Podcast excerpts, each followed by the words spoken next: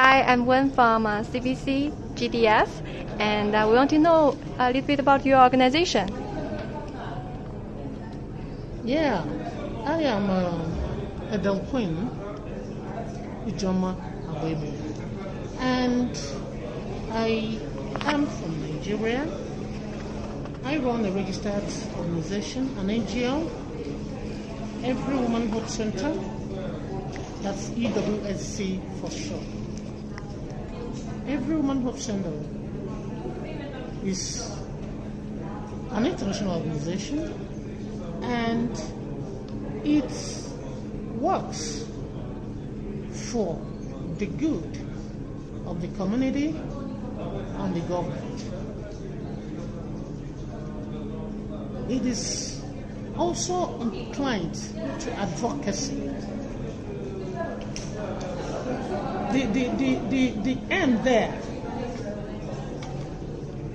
is to expose the challenges that we face as a community,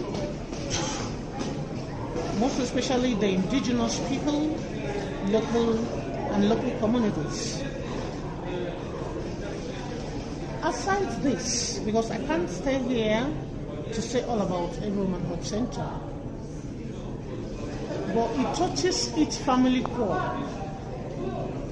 by bringing up solutions to most of the challenges.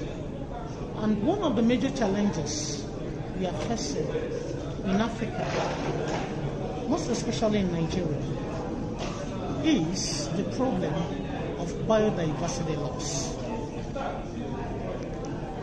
That has been the bedrock of so many erosions of our natural conservation, our financial uh, status as a nation and as a community, loss of jobs,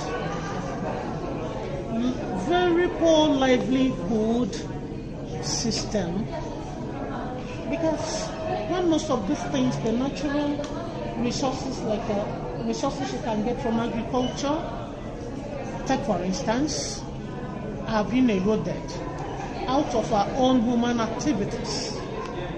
It is telling a lot on food supply and it is defining hunger. Right. That is why in Nigeria, I am sorry to say that we have I mean we have a food security challenge. Non-employment is also there because there is most of the things the children, the youth, and the women particularly should have done are not there because most of them are lost. And in this case, in this talk of um, uh, well, these uh, gender issues, also in our nation, our women are not properly positioned. We have learned women, we have literate women, still they, they, they, they, they are suffering the gender crisis. That area also is a very sensitive area. I, have, I also play a significant role in advocacy. I've mentioned the biodiversity loss, I've mentioned the women, the gender challenge, I've also mentioned the food security. Of course, I've done a lot of writings regarding the food security and the problems.